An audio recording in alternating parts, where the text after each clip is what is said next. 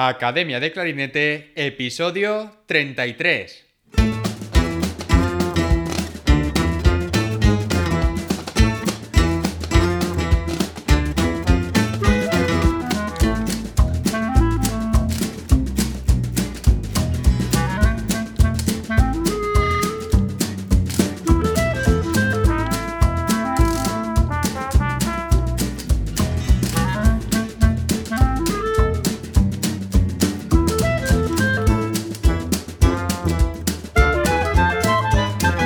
Bienvenidos a Academia de Clarinete, el podcast donde hablamos sobre aprendizaje, comentamos técnicas, consejos, entrevistamos a profesionales y hablamos sobre todo lo relacionado con el clarinete. Hoy voy a hablar sobre un tema que he elegido porque considero muy interesante.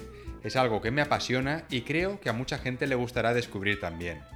Pero antes de nada, como siempre, a academiadeclarinete.com la primera academia de clarinete online para hispanohablantes, donde tienes a tu disposición clases grabadas en vídeo con ejercicios, técnicas, repertorio y todo lo que necesitas para mejorar como clarinetista.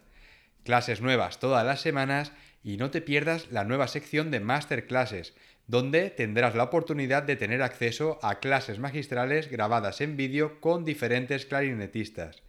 Échale un vistazo porque esto no ha hecho más que empezar.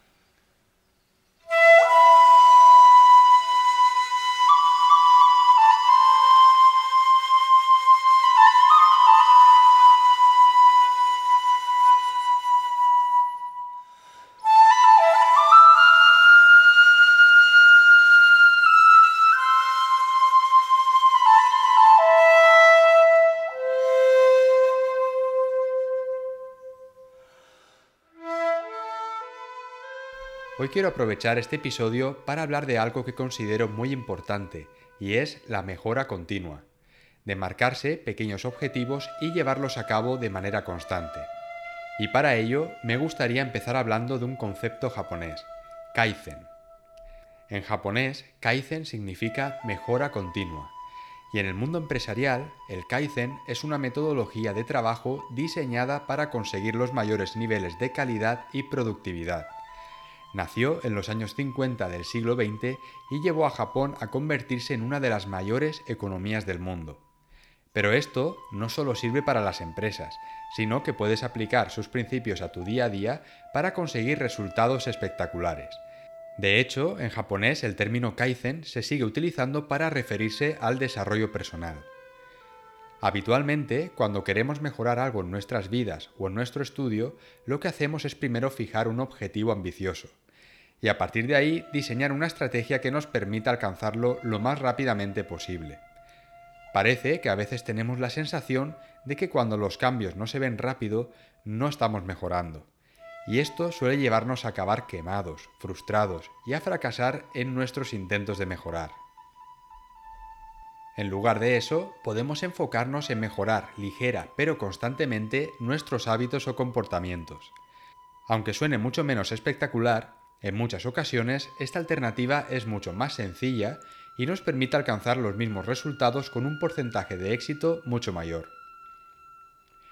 Y a estos pequeños cambios mantenidos de forma constante en el tiempo es lo que se conoce como Kaizen. Vamos a hablar ahora de cómo funciona esto de la mejora continua. Muchas veces nos convencemos de que para cambiar considerablemente algo, ya sea una técnica con el clarinete, si queremos tocar mejor o en lo personal, necesitamos ver grandes cambios. Nos presionamos para que esos cambios sean tan grandes que los demás los perciban y hablen de ellos. Pero, por el contrario, si nos centramos en mejorar un 1% cada día, aunque este cambio no sea considerable ni visible a simple vista, podría ser mucho más productivo en el largo plazo es algo que no marcará una diferencia en el día a día, pero a medida que pase el tiempo, estas pequeñas mejoras es lo que hará marcar la diferencia entre aquellos que decidan mejorar un poco cada día y aquellos que no. Y aquí la realidad de los datos. Si consigues mejorar un 1% cada día en aquello que te propongas durante un año, acabarás siendo 37 veces mejor cuando hayas terminado. Ahora piensa en cualquier cosa en la que te gustaría mejorar. Vamos a poner por ejemplo el estacato, algo que a muchos clarinetistas les preocupa y les gustaría mejorar. Imagina por un momento que quieres conseguir una articulación más rápida. Puede que te pongas unos cuantos días a hacer ejercicios de articulación y no veas mucho progreso. Lo normal en estos casos es tirar la toalla y pensar que tu lengua no puede ir más rápido. En vez de eso, vamos a poner en práctica la metodología Kaizen y la mejora continua. En vez de presionarte a mejorar la articulación en una semana, piensa en el largo plazo, en un año. ¿Qué podrías hacer cada día para mejorar un 1% tu articulación? Si consigues ser constante, al cabo de un año, puede que consigas que tu articulación sea mucho mejor que cuando empezaste. Y esto sirve para cualquier otra cosa. Cambia articulación por escalas, por ejemplo, si quieres tocar las escalas más rápido. También para la organización. Pongamos como ejemplo que te gustaría ser una persona más organizada. En vez de pasar de 0 a 100, intenta mejorar un 1% cada día empezando por realizar pequeñas acciones. Imagina que no tienes costumbre de anotar cosas importantes en el calendario o la agenda, y muchas veces corres el riesgo de que se te olviden. Y es algo que quieres mejorar. Una pequeña acción que te podría llevar en el camino correcto sería empezar por anotar cosas en tu calendario. Con el tiempo, esto lo convertirás en un hábito. Y en el largo plazo, este hábito repetido muchas veces te hará ser una persona más organizada. Esto es por lo que las pequeñas acciones repetidas no suponen un gran cambio en el momento, pero sí que suponen un cambio en el largo plazo.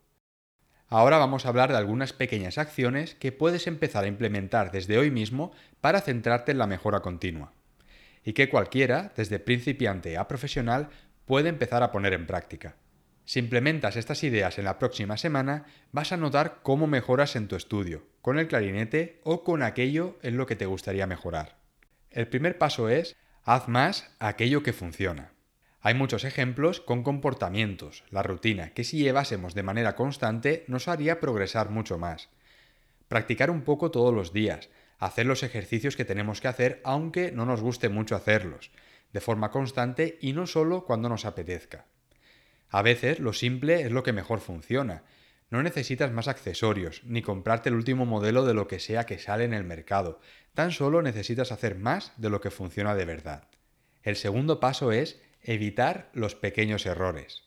En muchos casos, mejorar no solo consiste en hacer las cosas que funcionan correctamente, también influye hacer menos cosas de manera incorrecta. Este concepto se basa en centrarse en hacer menos cosas que no funcionan, en no cometer fallos, reducir la dificultad y dejar a un lado lo que no sea importante. Muchas veces les digo a mis estudiantes que estudien a una velocidad cercana a su límite pero que les permita tocar sin cometer fallos. Porque si practicamos cometiendo errores, eso es lo que estamos aprendiendo. Nuestro cerebro no distingue si el pasaje que estamos repitiendo decenas de veces de forma incorrecta está bien o mal, simplemente se limita a memorizar aquello que estemos haciendo. Así que si estudias un pasaje con un ritmo incorrecto o con una nota equivocada, ese bemol que pensabas que no estaba, tu cerebro lo guardará en su carpeta. Por eso, cuanto más lo repitas de forma incorrecta, más difícil será después corregirlo. En este caso, intentar no cometer esos errores bajando la velocidad para construir sobre seguro sería una buena idea. Y ahora vamos al siguiente paso, que es medir los resultados al revés. Normalmente solemos medir el progreso pensando en el futuro. Nos marcamos objetivos y retos. Intentamos, de alguna manera, predecir el futuro. Pero por el contrario, hay una forma más útil, medir los resultados al revés. Al hacer esto, lo que te obliga es en tomar decisiones basándote en lo que ya ha ocurrido, no en lo que podría suceder. Por ejemplo, tenías pensado estudiar dos horas al día, pero la semana pasada solo pudiste estudiar una hora. Intenta esta semana subir el tiempo de estudio cada día. O has estado practicando las escalas a 110 la negra y te sale bien. Es momento de intentarlas a 115. Esto también sirve en lo personal, en cualquier cosa en lo que quieras mejorar. La idea es observar lo que has hecho e intentar mejorarlo la próxima vez. ¿Qué hiciste la semana pasada? ¿Y qué puedes hacer para mejorarlo? Fíjate que no estoy diciendo cuánto tienes que mejorar, solo qué podrías hacer para mejorar un poco como he explicado antes.